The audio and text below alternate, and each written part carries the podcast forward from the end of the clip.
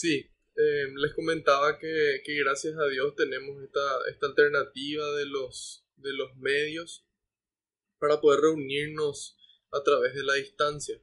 Este encuentro nacional que estamos teniendo es fundamental porque va muy acorde a lo que nuestra iglesia paraguaya aquí está planteando. El año pasado fue, fue el año de la palabra de Dios. Ese año nos trajo a, este año 2021, año de, de la Eucaristía, y finalmente estamos caminando hacia el año 2022, que va a ser el año del laicado y de la coherencia de vida. Entonces, es en este ambiente en que, en que nos estamos reuniendo como iglesia, como iglesia paraguaya. Entonces, es importante que, que podamos dimensionar un poco la cantidad de laicos que hay en el mundo. Nosotros eh, calculamos que hay aproximadamente 1.300 millones de católicos en el mundo, de los cuales solo 415.000 son sacerdotes, es decir, 99,97% de nuestra iglesia somos los laicos. Entonces, es importante que, podamos cada uno asumir nuestra misión, y no solamente los, los aquí presentes, sino que nosotros por algo ya estamos aquí reunidos. Sin embargo, es importante que podamos transmitir esa misma misión a cada persona que, que nos, con la que nos toque compartir. Yo sé que, que estamos viviendo tiempos difíciles por la pandemia. Yo sé que hay gente que, que perdió familiares. Yo sé que la situación política en nuestro país está muy difícil así como la situación económica. Sin embargo, nosotros estamos aquí reunidos para cumplir con una misión. Así como, como el padre José Kentenich dijo, un hombre que tenga una misión ha de cumplirla, aunque un salto mortal siga a otro. Un hombre que tenga una misión ha de cumplirla, aunque un salto mortal siga a otro. Yo hice, yo hice muy mía esa frase porque, porque realmente es así, en este camino de seguimiento del Señor, en este camino de discípulos misioneros, es un camino cuesta arriba, que el Señor ya nos dijo que así iba a ser y que sin embargo Él nos iba a acompañar todos los días hasta el final de nuestra vida. Esta misión de la que, de la que yo estoy hablando, de ser discípulos misioneros, no es una misión que nosotros hayamos inventado, que nosotros hayamos iniciado, sino que fue realmente Él el que nos llamó, fue Él el que nos eligió. Nos dice Jesús en el capítulo 15 de San Juan, no fueron ustedes los que, los que me eligieron a mí, sino fui yo el que los eligió a ustedes.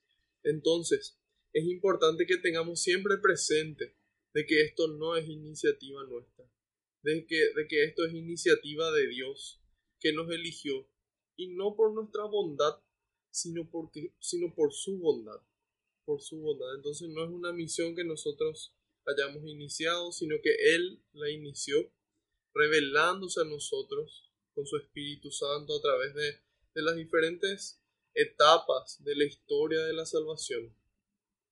Ya a través de, de los patriarcas, después a través de, Moisés, los profetas, los jueces, los reyes, y en la plenitud de los tiempos a través de Jesucristo, que con Él se completa la revelación. Luego, Cristo nos dice que Él, que él sube al Padre para enviarnos el Espíritu Santo, y que a partir de ahí seamos nosotros los que continuemos la misión de, de construir el reino. Entonces, es importante que que tengamos ese primer detalle en cuenta, de que, fui, de que fue Él el que nos eligió, de que Él fue el que, el que tomó la iniciativa, el que nos primereó, le llama el, el Papa Francisco. ¿Y, ¿Y para qué nos eligió? Entonces es ahí donde nosotros leemos en el Evangelio de San Marcos, en el capítulo 3, que Él nos eligió para dos cosas puntuales, para dos cosas. Él nos eligió para estar con Él. Cristo nos eligió para estar con Él hoy y para estar con Él cada día. Entonces, nos eligió para estar con Él y para anunciar el Evangelio, para anunciar el mensaje del Evangelio. Entonces, para esas dos cosas. Dice, Cristo los eligió para estar con Él y para anunciar el Evangelio. Entonces, ahí hay un orden, ahí tenemos un orden. Primero, tenemos que estar con Él. Entonces, a partir de, esa unión, a partir de ese encuentro con Cristo, a partir de esa amistad con el Señor, entonces a partir de ahí nosotros salimos al mundo a llevarle a Él, a llevar su luz, a llevar su verdad, a llevar su amor. Entonces, este mensaje del Evangelio es que, es que el reino de Dios ha llegado a nosotros. Eso dice Jesús, el reino, el reino de Dios ha llegado a nosotros. Y, y podríamos preguntarnos entonces, ¿qué implica ese reino de Dios? ¿Qué es ese reino de Dios que llegó a nosotros? San Pablo nos trae luz al respecto y nos dice en su carta a los romanos, en el capítulo 14, versículo 17, el reino de los cielos no es comida, no es bebida, dice él. Es decir, no es nada material. No es comida, no es bebida, sino que es alegría, paz y justicia en el Espíritu Santo. Alegría, paz y justicia en el Espíritu Santo. Entonces, esa alegría, esa paz y esa justicia en el Espíritu Santo empezó a, concretizarse en plenitud cuando el Señor se encarnó. Porque Él dice, he venido a traerles vida, vida en abundancia. Entonces, cuando, cuando nosotros decimos de que viene un reino, de que viene, no sé, el reino vikingo, por ejemplo, es porque está viniendo el rey encabezando su reino. Entonces, asimismo, este reino de los cielos, este reino de Dios, viene encabezado por el rey que nos trae esa paz, esa alegría y esa justicia en el Espíritu Santo. Una justicia diferente, una justicia profunda, una paz profunda. No como la da el mundo, dice el Señor, sino ni angustias ni miedos para construir el reino. Y finalmente una alegría, una alegría que viene a partir del sentirnos amados, a partir de sentirnos amados. Entonces, está la misión que Dios nos llama, que es a estar con Cristo y a partir de ahí anunciar el mensaje del reino de los cielos, con nuestras palabras y con nuestras obras. Entonces, ese, esa unión trinitaria, esa comunidad de Dios Padre, Hijo y Espíritu Santo, dijimos que se revela plenamente en Cristo. Es con Cristo en donde nosotros, es en Cristo, mejor dicho, donde nosotros podemos ver al Padre. Él le dijo a Felipe, cuando, cuando Felipe le, le, pide, le solicita, le dice, Señor, muéstranos al Padre. Y Jesús le dice, tanto tiempo conmigo, Felipe, y todavía me preguntas, todavía me pedís, muéstranos al Padre. El que me ve a mí, ve al Padre, dice Jesús. Entonces, es importante que nosotros vayamos siempre eh, convirtiéndonos en semejanzas de Cristo, para que eventualmente podamos decir como San Pablo, ya no soy yo el que vive, sino ahora es Cristo el que vive en mí.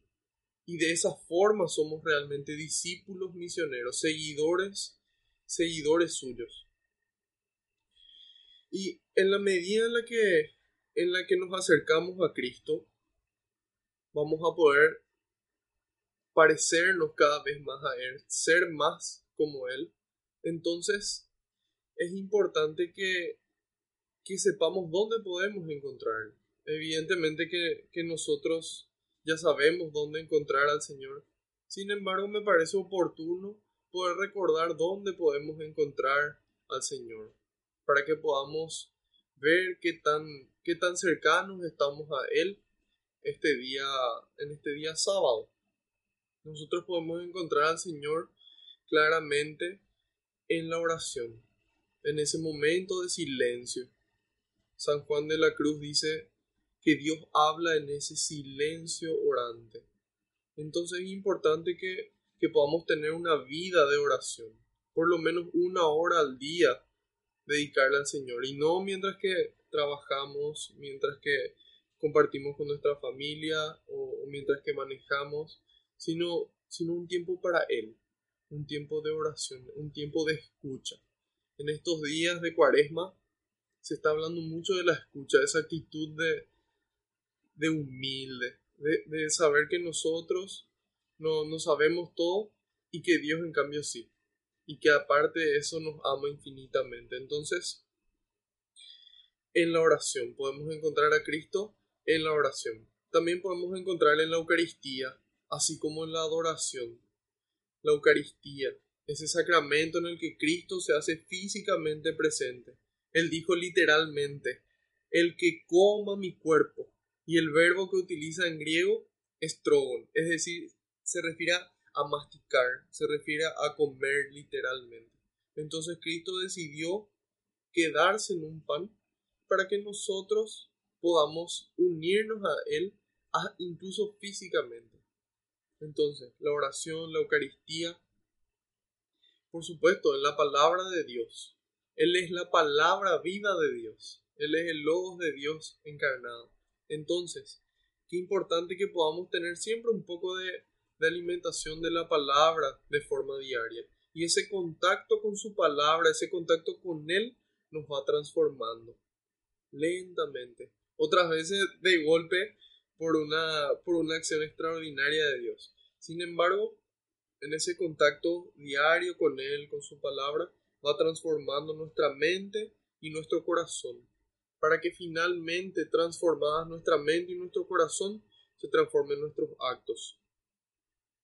Entonces ahí tenemos la oración, tenemos la Eucaristía, tenemos la palabra de Dios. El cuarto lugar donde podemos encontrar al Señor es en la comunidad. Donde dos o más se reúnen en mi nombre, ahí estoy yo presente, dice el Señor. Entonces, qué importante que, que podamos mantener siempre una comunidad, no solamente de las personas que están a nuestro cargo, sino una comunidad nuestra, donde nosotros podamos sentirnos de igual a igual con el otro, donde podamos compartir, donde podamos eh, ayudarnos, donde podamos realmente sentirnos libres de expresarnos y de poder compartir lo que nos toca vivir. Porque muchas veces la vida de coordinador, la vida de, de, estar al frente, la, la vida de, tener una autoridad, de tener una responsabilidad es, es agotadora. Entonces es importante que nosotros tengamos nuestra comunidad que siempre nos ayude a salir a flote, que nos ayude a sobrellevar de mejor manera, que nos muestre que Cristo nos acompaña también en el otro. Entonces, qué fundamental es la, es la comunidad. Imagínense que Cristo siendo Dios, Él decidió tener una comunidad, decidió formar una comunidad. Entonces, cuanto más nosotros, simples mortales, deberíamos de, de acudir a nuestra comunidad, de tener siempre ese tiempo para nuestra comunidad. Yo sé que es difícil, pero es cuestión de darle prioridad y entonces vamos a poder empezar a ver esos frutos en nuestros diferentes ministerios, en nuestros diferentes servicios. Entonces dijimos la oración, la Eucaristía, la palabra de Dios, la comunidad y finalmente la caridad. En, encontrarle a Cristo en el prójimo, en el necesitado. Entonces cuando nosotros ponemos ese amor por obras, esa caridad, ese amor, esa relación que tenemos con Dios, lo ponemos con el necesitado. Y estamos hablando de, no solamente necesitados materiales, sino también de necesitados espirituales, otras veces de, necesitados eh, psicológicamente hablando. Entonces, qué importante es que nosotros podamos llevar a Cristo a esas diferentes situaciones, a esos diferentes necesitados. Él mismo dijo en Mateo 25, 40 y 45 respectivamente todo lo que por uno de estos pequeños lo hicieron, por mí lo hicieron. Todo lo que por uno de estos pequeños no lo hicieron, por mí no lo hicieron. Entonces, Cristo eligió quedarse también en el necesitado, quedarse también en el pobre, quedarse también en aquel que, que muchas veces es dejado de lado, aquellos desvalidos. Entonces, en la medida en la que nosotros esos cinco elementos logramos equilibrar, es como que todo todo va trabajando en conjunto. Y eso hace que, que los cinco se unan, que todo tenga más sentido y se potencie, se potencie nuestra relación con Cristo. Y que todo empiece a adquirir más sentido, más profundidad. Y es realmente maravilloso como eso, como eso ocurre. Entonces, cinco lugares, repitiendo por última vez. Si es que quieren anotar, genial. Si no, yo creo que la memoria igual va, va a estar trabajando. Entonces, la oración, la Eucaristía, la palabra de Dios, la comunidad y la caridad. Entonces, en la medida en la que nosotros nos encontramos con Cristo con mayor frecuencia, entonces ahí nos damos cuenta de que esta misión de estar con Él no solamente vale la pena, sino que vale la vida entera que vale el poder salir de, ese egoísmo en el que a veces estamos para amar más, para amar mejor, para construir el reino de Dios aquí en la tierra. Entonces, eso es lo que Dios quiere, que estemos con Él y que podamos trabajar aquí para construir un, un lugar más justo, un reino, un reino espiritual aquí en la tierra un mundo más justo, un mundo más pacífico, un mundo más alegre. Siguiendo, siguiendo este orden de la misión que ya dijimos de que Dios nos elige, nos llamó para estar con Él, es decir, ser sus discípulos, y segundo, para salir a anunciar el Evangelio. Entonces es ahí la, la misión, los misioneros. La palabra misa significa envío, entonces nosotros vamos junto a Dios, nos encontramos con Él, nos encontramos con aquel que nos ama y que nos espera, y a partir de ese encuentro somos enviados al mundo. Entonces somos discípulos misioneros. Y entonces es importante que nosotros reconozcamos nuestra identidad, que nosotros realmente le pertenecemos a Dios, que somos de Dios. Desde nuestro bautismo fuimos consagrados al Señor para toda la vida, consagrados como sacerdote, como profeta y como rey. Sacerdote es aquel que, que realiza los sacrificios a Dios. ¿Qué sacrificios realizamos nosotros los católicos? Nuestra propia vida. Nuestra propia vida. Ese es el sacrificio agradable a Dios. Entonces, sacerdote, profeta, el que anuncia, el que anuncia el mensaje de Dios con sus palabras y con sus obras. Finalmente, como reyes. ¿Reyes de qué? Reyes de nosotros mismos. Esto todo podemos leerlo en el, catecismo de la Iglesia Católica. Entonces, reyes de nosotros mismos que, que como fruto del Espíritu Santo tenemos ese dominio propio, que nos permite ser cristianos en todo momento y en todo lugar. Entonces, esa es nuestra, nuestra identidad. Esa es nuestra identidad. Que tenemos una misión de estar con Él y anunciar el Evangelio. Entonces, identificados como discípulos misioneros, nos damos cuenta de que somos hijos de Dios. Hijos amados infinitamente por Dios y que somos llamados a dar una respuesta a ese amor que Él nos dio primero. Solamente reconociendo diariamente el amor que Dios tiene por nosotros, vamos a poder tener el motor que nos va a sostener hasta el final. No existe motor más fuerte que, que el amor y solamente el amor va a poder mantenernos y en la medida en la que caigamos va a volver a levantarnos para poder perseverar hasta el final de nuestras vidas. El Señor nos dice, el que persevere hasta el final se salvará. Entonces, siendo conscientes de, esta identidad de, de discípulos misioneros, que nos sentimos identificados con el Señor, con su amor, con su mensaje. A partir de ahí empezamos a trabajar, así como lo hicieron los discípulos de Maús. De ahí viene todo, toda, esta, toda esta teología, todo este enfoque del discípulo misionero. Ellos se encuentran con el Señor, el Señor les explica las escrituras y luego parte para ellos el pan. Lo mismo que nosotros hacemos en cada misa. Tenemos la liturgia de la palabra, la liturgia eucarística. Entonces nosotros cada día tenemos la gracia de tener misas. Aquí en Asunción por lo menos tenemos misas en tantos lugares. Hay veces que yo recorro 15 kilómetros para llegar a la misa porque no me da para otro horario. Y lo hago, y lo hago con mucha alegría, lo hago con mucha felicidad porque ahí yo me voy a encontrarme con el Señor. Entonces, yo, yo me siento identificado y ahí yo recibo esa explicación de las escrituras y también el pan partido.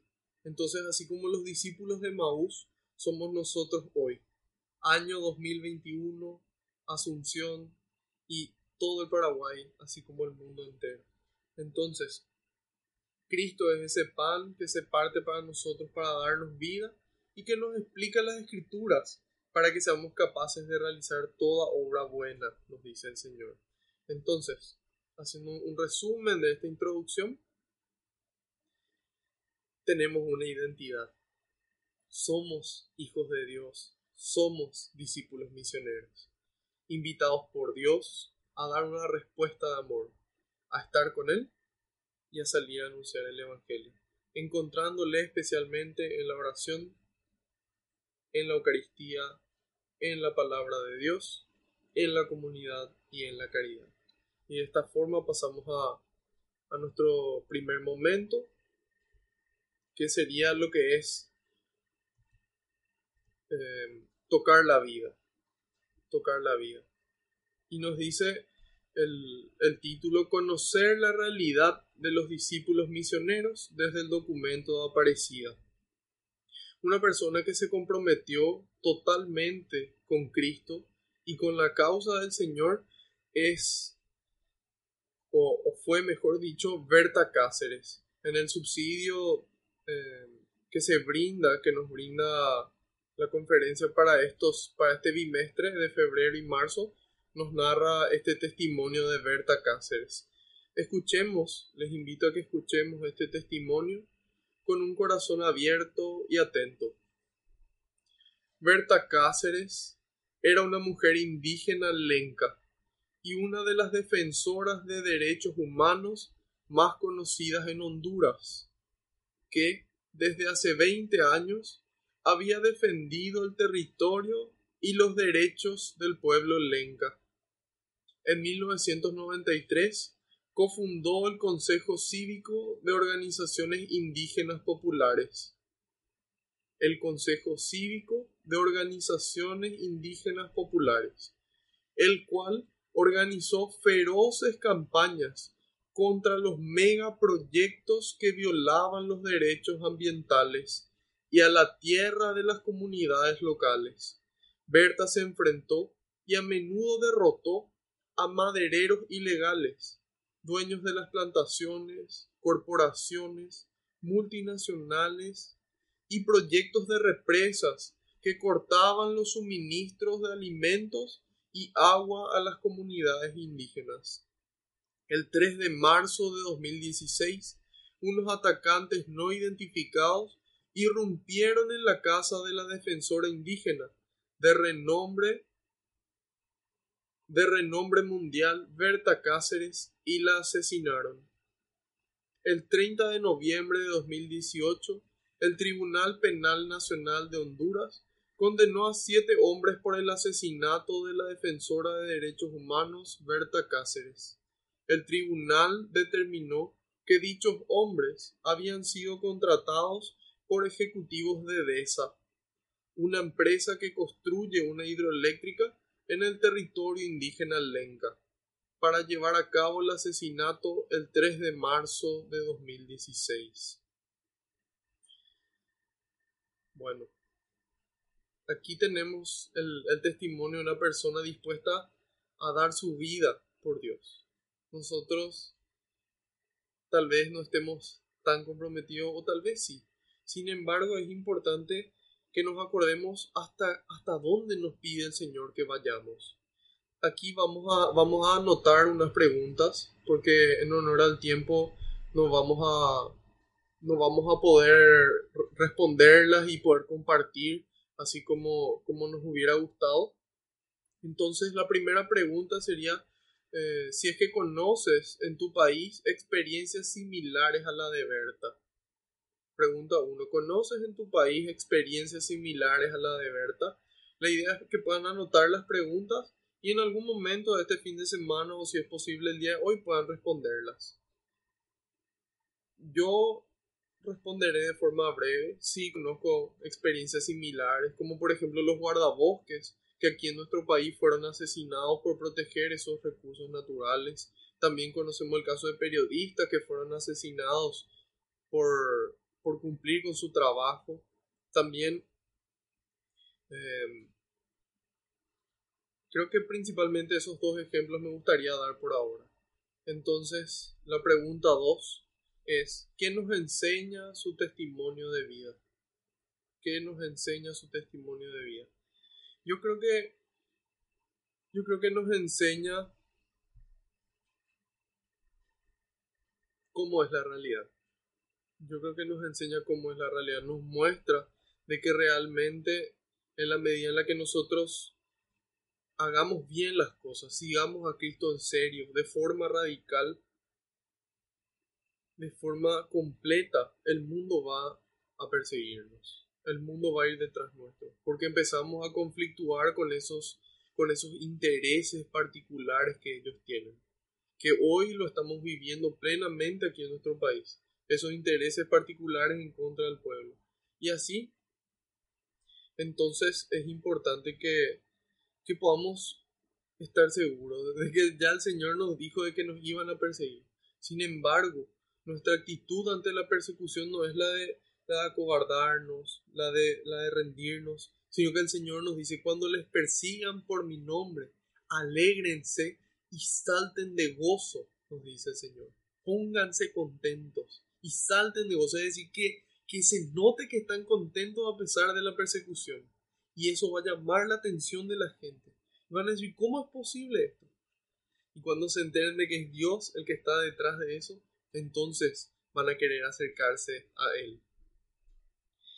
Entonces, el, el documento de, de, Aparecida que nos menciona aquí fue, fue redactado en el año 2007 y nos, nos muestra a nosotros la, lo compleja que es nuestra realidad. En ella, en nuestra realidad hoy se mezcla la cultura indígena, la cultura afroamericana, la cultura campesina, la cultura de los europeos que migraron de que migraron a América y que estas culturas que estamos mencionando no se desarrollaron de forma igualitaria, de forma equitativa. Y mencionamos la cultura indígena, la cultura afroamericana, la cultura campesina y la cultura europea inmigrante, ¿sí? Habiendo otras en particular, pero sin embargo esas son las, las más grandes, de mayor influencia. ¿Y por qué decimos que porque ya se dijo en Aparecida en 2007 que estas comunidades no se, no se desarrollan en, igual en igualdad de condiciones. Porque algunas de ellas se creen superiores y, y no ni siquiera brindan a estas otras comunidades los derechos básicos fundamentales. Aquí en nuestro, en nuestro país vemos muchas veces como cómo se, cómo se le trata mal al campesino o al indígena, o tal vez a personas de, de, raza negra, tal vez un poco menos, tal vez un poco menos aquí en nuestro país, no, no hay tanto racismo. Y entonces es importante que, que nos demos cuenta de eso, que podamos abrir los ojos y hacer algo al respecto, porque muchas veces... Eh, así como, como lo está mencionando Jenny en, el, comentario del chat, ellos fueron, ellos fueron despojados de sus tierras. Yo conozco una amiga que hizo su tesis en la, Universidad Americana, que, que hizo sobre los, pueblos indígenas. Y ella hizo sobre cinco comunidades indígenas y ella les, ella les diseñó una construcción, les diseñó cómo, cómo quieren ellos vivir. Porque aquí me contó ella de que la Cenavitad, por ejemplo, le construye las viviendas, pero le construye como vivimos nosotros, como vivimos nosotros en, el, en la vida urbana. ¿Y qué hicieron ellos? Quitaron las tejas, quitaron los utensilios del baño y, y los vendieron, porque no es su forma de vida. Sin embargo, ella se fue, inclusive aprendió a hablar un dialecto de los indígenas para poder entenderle y ella se comunicaba con el cacique. Y entonces ahí ella descubrió que ellos viven de forma diferente, que de baño utilizan tal vez letrinas, que utilizan hamacas, no camas, que el techo eh, podría ser de paja, etc. Entonces, ahí nos damos cuenta de, de, de, la forma en la que le tratamos. Queremos de que ellos amolden su cultura necesariamente y completamente a la nuestra. Y eso, y eso es una falta de respeto. Eso es una falta de respeto y a su, a su libertad, a su privacidad, a sus derechos humanos. Entonces, tal vez también estamos acostumbrados a ver en los semáforos a personas indígenas pidiendo dinero, a mujeres con sus hijos pidiendo dinero, mujeres por las que nadie protesta, irónicamente, porque por otras causas sí salen a protestar, tal vez por la violencia, con justa razón, en con, a favor del aborto, por una, por una, por una, por una distorsión de múltiples conceptos. Sin embargo, ¿cuántas manifestaciones vemos aquí en nuestro país a favor de las mujeres indígenas que no reciben lo que necesitan? Yo por lo menos en mis 29 años no, no recuerdo ninguna. Entonces, es parte de nuestra misión, esta misión de la que estuvimos hablando, apuntar específicamente a ellos también. Es necesario que nosotros tomemos acciones como católicos para ayudar a los que necesitan. No para, no para que se dé un, un asistencialismo vano en donde, en donde se produzcan resultados, sino que realmente trabajemos para que ellos puedan tener los medios para obtener todo lo que necesitan y que sus derechos sean respetados. Esta amiga que les comenté, ella hizo su trabajo y me contó como en, en, la Senavitad, o, o, no me acuerdo bien el ministerio, pero se había, se había solicitado la demanda. Demandaron ellos sus tierras y lograron conseguir, sin embargo, personas de intereses particulares, egoístas, no, no les devolvieron las tierras. Entonces, es importante que, nos interioricemos de las necesidades de estas personas. Cristo vino a anunciar el Evangelio especialmente a los pobres, porque son los que más necesitan de Dios, que no pueden luego depositar su confianza o en el dinero, o en sus bienes, o en sus conocimientos. ¿sí? Entonces, es lo, que, lo que aparecía nos dice es que, es que hay una desigualdad en estas culturas, hay una, una falta de equidad, y que nosotros como cristianos estamos llamados a trabajar por esa equidad. Entonces, de esta forma estuvimos tocando la vida, tocando esa realidad, conociendo esta parte de la, de la realidad que estuvimos hablando. Y así pasamos al momento número dos, que es iluminar la vida. Aquí, eh, en el subsidio, nos presenta las bodas de Cana, entonces voy a leerlo de forma breve porque todos ya conocemos el episodio. Eh, esto se lee en el, en el capítulo número 2 de San Juan, versículos del 1 al 11. Dice, Evangelio, Evangelio de nuestro Señor Jesucristo según San Juan. Gloria a ti, Señor. Tres días más tarde se celebraba una boda en Caná de Galilea y la madre de Jesús estaba allí. También fue invitado Jesús a la boda con sus discípulos. Sucedió que no se sucedió que se terminó el vino preparado para la boda y se quedaron sin vino.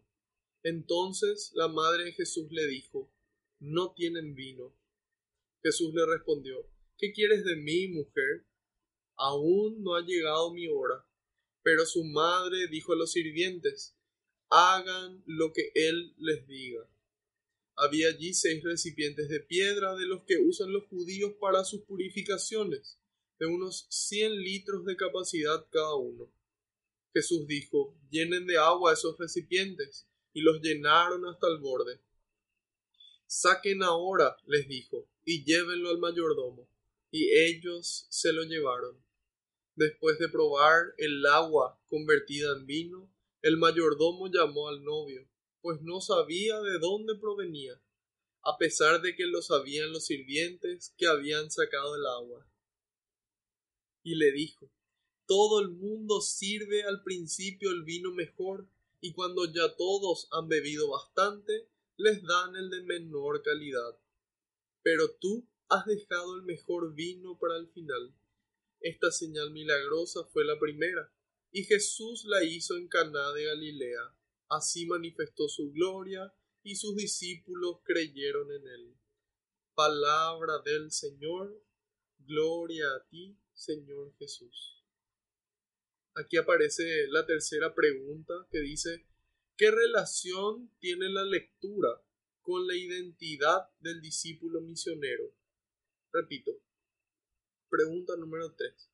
¿Qué relación tiene la lectura con la identidad del discípulo misionero? Bueno, voy a responder desde mi punto de vista de forma breve nuevamente. Yo creo que se relaciona de forma directa porque ahí vemos la actitud de María, esa actitud de poder ver la necesidad ajena. Se acabó el vino y María, siempre atenta a su alrededor, atenta a los signos de los tiempos, atenta a la necesidad que hay a su alrededor, actúa en consecuencia y le pide al Señor el milagro. Le pide al Señor el milagro. Entonces, nosotros como discípulos misioneros, yo creo que estamos invitados a poder seguir el ejemplo de María, a poder tener esa, esa atención hacia el prójimo, esa atención a, a nuestro entorno y un poco más allá de nuestro entorno, para pedir al Señor que Él pueda proveer lo que se necesita y que nos dé a cada uno de nosotros, a vos y a mí, la gracia para poder hacer nuestra parte humana, para que podamos hacer todo lo que podamos y el resto lo dejemos en, la mano, en las manos del que todo lo puede. Y entonces ahí vamos a ver la, obra de Dios en nuestras vidas y en la vida de ese, de ese prójimo necesitado. Y de esta forma ya pasamos al tercer momento, que es incidir en la vida. Nosotros, una vez que ya identificamos nuestra misión, nuestra identidad de discípulos misioneros, tocamos la vida, vemos la realidad. Después, eh, en, el número 2, iluminamos la vida con la palabra de Dios. Es la palabra de Dios la que nos ilumina la mente y el corazón para poder a partir de ahí encontrar la solución que es agradable a Dios, que es agradable a Dios, la, la, la decisión que Dios tomaría, la decisión que Cristo tomaría en nuestro lugar. Entonces, ya tocamos la vida, iluminamos la vida con la palabra de Dios, ahora nos toca incidir en la vida, ejercer una responsabilidad activa, dice. Es decir, no esperar, no una, no una responsabilidad reactiva después de que ocurre, que también es necesaria. Sin embargo, activa, todo el tiempo trabajando. Y hasta el momento nosotros hemos reflexionado durante este encuentro sobre la misión de los discípulos y de las discípulas de Cristo, hombres y mujeres, todos con el mismo llamado, independientemente al estado de vida, sacerdotes, matrimonios, laicos consagrados. Entonces, todos al, todos al, mismo, al mismo llamado, que es ser santos. Dios quiere que todos los hombres se salven y lleguen al conocimiento de la verdad nos dice San Pablo. Dios quiere que todos los hombres se salven. Y nosotros ya fuimos salvados en Cristo. Él en la cruz eliminó esa, esa nota de deuda que cargaba contra nosotros. Él ya nos consiguió la salvación y el perdón de todos nuestros pecados, de todos los que se cometieron antes de que Él venga, durante y hasta su siguiente venida. Sin embargo, depende de cada uno elegir libremente mantener esa salvación, vivir en estado de gracia para que en el momento en el que nos llame podamos ser recibidos por Cristo y que Él nos diga, benditos de mi Padre, pasen a ocupar el lugar que fue reservado para ustedes desde el inicio de los tiempos. Entonces, este es el llamado a la santidad que nos hace Cristo que nos hace a hombres y mujeres en igualdad de, dignidad como discípulos y discípulas de Él. Y también hemos compartido el, testimonio de Berta, de Berta Cáceres en la lucha del medio ambiente.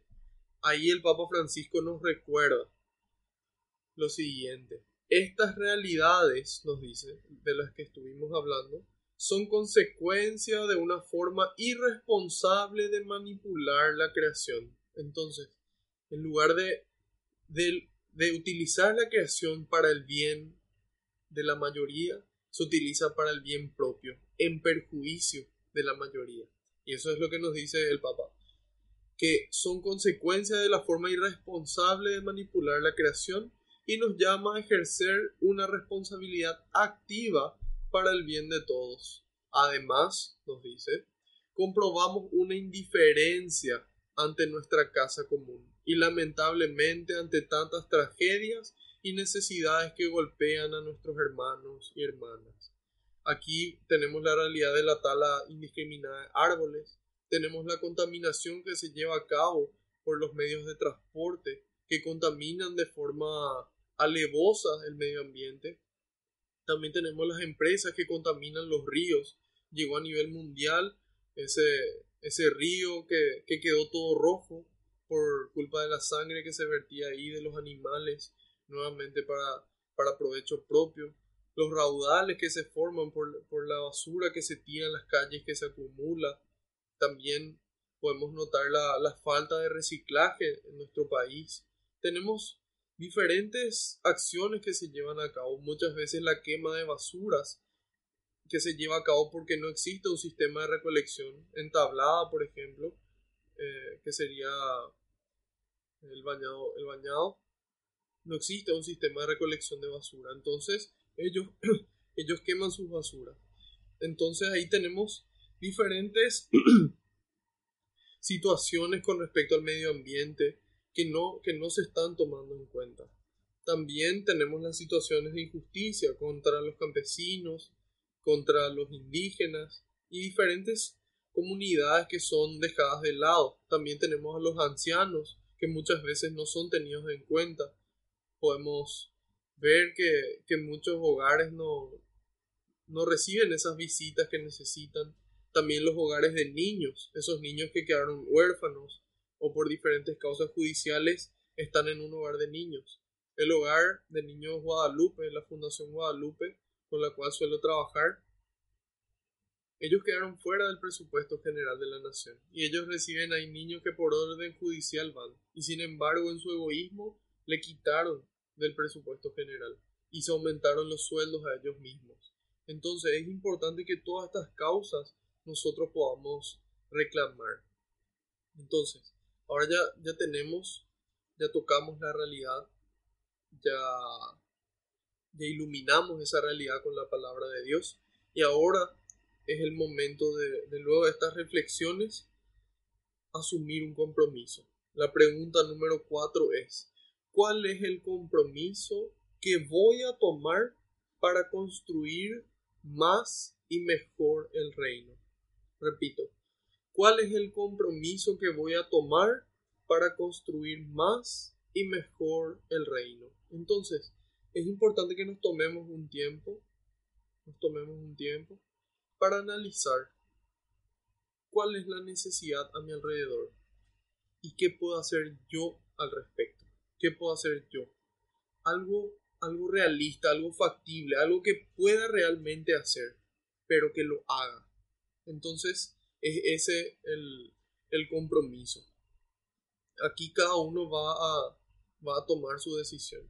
Y de esta forma, habiendo tocado la realidad, iluminado la vida, incidir, porque siempre nuestra fe nos lleva a la acción.